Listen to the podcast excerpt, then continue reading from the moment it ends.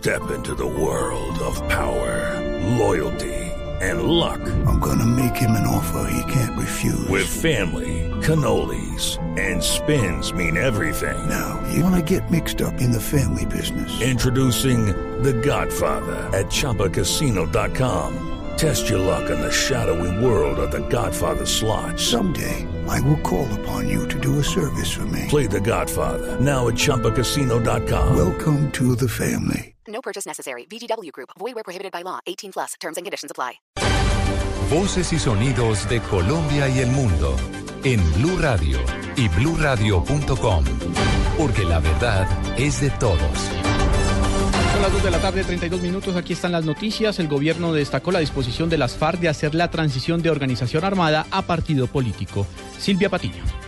Hola, buenas tardes. El ministro del Interior, Juan Fernando Cristo, se refirió a la posibilidad de que las FARC participen en política tras un eventual acuerdo de paz. Esto luego del anuncio hecho hoy por alias Iván Márquez desde La Habana, quien dijo que esa guerrilla está lista para dejar las armas y reinsertarse en la vida civil. Si se dejan las armas, si se renuncia a las armas por parte de las FARC, si se renuncia que en Colombia nunca más volvamos a tener esa mezcla explosiva, esa mezcla perversa de armas y votos, si las armas se dejan, es obvio que quienes quieren expresar unas ideas, defender unas ideas sin armas dentro de la democracia colombiana, se constituyan como partido político. El ministro del Interior aseguró que este tipo de anuncios demuestran que cada vez está más cerca un acuerdo definitivo con esa guerrilla. Silvia Patiño, Blue Radio.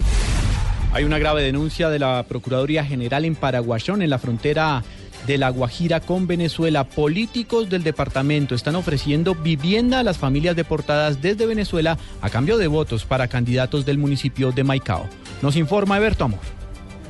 Juan Camilo, la denuncia la acaba de hacer en la sesión de la Comisión Segunda de la Cámara de Representantes la Procuradora Delegada para Infancia, Ilva Miriam Hoyos, quien dijo que ayer se percató de una situación según la cual un político exclusivamente del municipio de Maicao, que aspira al Consejo, le está ofreciendo vivienda a las personas que vienen deportadas desde el vecino país de Venezuela, en un barrio de invasión o en un barrio en el cual se han hecho algunos lotes.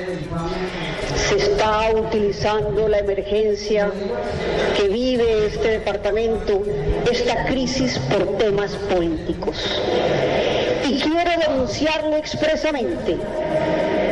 Ayer, cuando subía a uno de los buses que transportaba, que transportaba a los nacionales que lo llevarían al terminal, pregunté a una familia que a dónde iban y me dijeron a Maicao. Pero les dije, ¿y ustedes no son acaso de otra ciudad? Sí, pero nos están ofreciendo vivienda. Y nos han ofrecido en un barrio estamos averiguando, que me dicen que se llama Happy. Ese barrio lleva el nombre de Happy por el político Juan Carlos Romo, quien aspira al Consejo y que habría entregado lotes en ese sitio del municipio de Maicao. Desde Paraguachón, frontera con La Guajira, en, eh, con Venezuela, en el departamento de La Guajira, Eberto Amor Beltrán, Blue Radio. El ministro de Salud sigue en defensa de la aplicación de la eutanasia y formula alternativas para la objeción de conciencia de los médicos al momento de practicarla. Simón Salazar.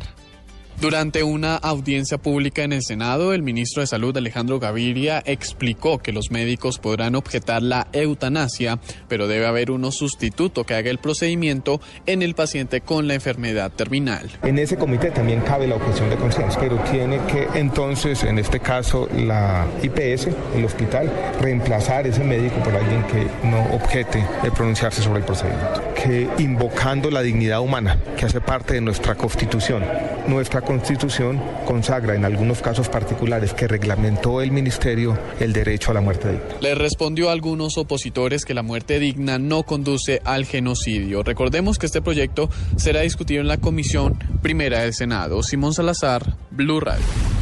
En los próximos días se conocería la primera condena por cuenta del caso del grafitero Diego Becerra. Nos amplía la información María Camila Orozco.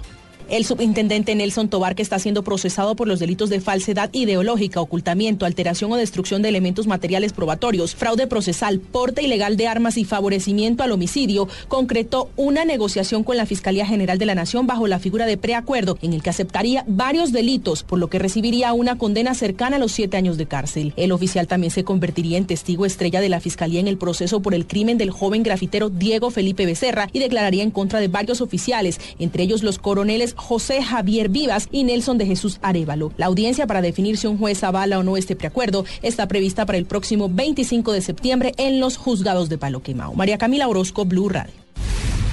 Otra vez cayó el baloto en Medellín. En esta ocasión fue la revancha con un premio, premio de 11 mil millones de pesos, el acumulado más alto de este año. Nos informa en la capital de Antioquia, Cristina Monsalve. A tan solo una semana y media de la última caída de este juego en Medellín, hay un nuevo ganador en la capital antioqueña. Esta vez cayó el acumulado más alto de Baloto Revancha, un juego que consiste en pagar dos mil pesos adicionales para participar en un sorteo diferente al acumulado multimillonario. La persona ganadora aseguró su suerte haciendo cinco apuestas en un solo tiquete y se hizo acreedor de 11 mil millones de pesos. Esta es la segunda caída de Revancha en lo corrido de 2015 y la octava vez que cae el acumulado multimillonario de Baloto y Revancha en la capital antioqueña en la historia del juego. Para este sorteo se realizaron alrededor de 391 mil apuestas en más de 12.400 puntos de venta ubicados en 616 ciudades de Colombia. En la capital antioqueña, Cristina Monsalve, Blue Radio. En información internacional, la Reserva Federal de los Estados Unidos anunció que mantendrá sin cambio las actuales tasas de interés, a pesar del riesgo que corre la economía estadounidense por la crisis en China. Los detalles en Washington con Daniel Pacheco. En medio de una aguda expectativa, la Reserva Federal de Estados Unidos, el banco central que controla la tasa de interés del dólar, decidió mantener cerca a cero el nivel de intereses base de esta moneda. Desde el 2007, la Reserva Federal no sube las tasas de interés, una medida diseñada para generar liquidez en la economía, permitiendo un endeudamiento barato. Ante la recuperación del mercado laboral en Estados Unidos y un crecimiento saludable, existía la posibilidad de que la Reserva elevara hoy su tasa por primera vez en ocho años. Sin embargo, según el comunicado leído por la directora de la Reserva Federal, Janet Yellen, los recientes desarrollos en el crecimiento y finanzas globales podrían restringir la actividad económica en Estados Unidos. La referencia era el pobre crecimiento en China y el bajo precio de materias primas como el petróleo. La decisión de subir las tasas de interés, sin embargo, seguramente se tomará más tarde este año, en octubre o en noviembre cuando se vuelva a reunir la Reserva, dice en el comunicado. Lo que será la decisión económica más importante del año, predicen los expertos, generará un dólar más fuerte, afectando a países con monedas ya devaluadas como el peso y economías como la colombiana cuyas exportaciones se transan en esta moneda. En Washington, Daniel Pacheco, Blue Radio. Y ahora en Blue Radio, la información de Bogotá y la región. En noticias locales, un juzgado administrativo de Bogotá negó las medidas cautelares a seis personas que se oponían a un proyecto de intervención integral en la zona G, en la capital del país. María Camila Orozco. En el fallo de primera instancia, el juzgado 36 administrativo del Circuito Judicial de Bogotá dijo que no se evidencia la existencia de un perjuicio irremediable que implique adoptar medidas cautelares por cuanto no se configura inminencia, gravedad o urgente la atención para obtener un pronunciamiento en esta etapa de la acción popular interpuesta para frenar un proyecto de intervención integral en la zona G en la capital del país. Diferentes sectores han criticado el proyecto liderado por la alcaldía local de Chapinero al considerar preocupante que los 3.600 millones de pesos que se usarían para intervenir una calle y media representan el 60% del porcentaje del presupuesto para el arreglo de las vías en esa localidad. María Camila Orozco, Blue Radio. El distrito puso en funcionamiento un nuevo centro para facilitar el trámite y pago de impuestos. Daniela Morales. El Instituto de Desarrollo Urbano IDU puso a disposición de los ciudadanos un nuevo punto de atención al contribuyente ubicado en la calle 22, número 627. Allí serán atendidos cerca de 4.000 contribuyentes que podrán realizar, entre otras cosas, trámites notariales, recibos de cuenta de cobro, localización de predios y también devoluciones. Este punto de atención cuenta con una alta tecnología que ayudará incluso a agilizar los procesos de las personas de la tercera edad. Daniela Morales, Blue Ampliación de estas y otras informaciones en blurradio.com. Continúen con Blog Deportivo.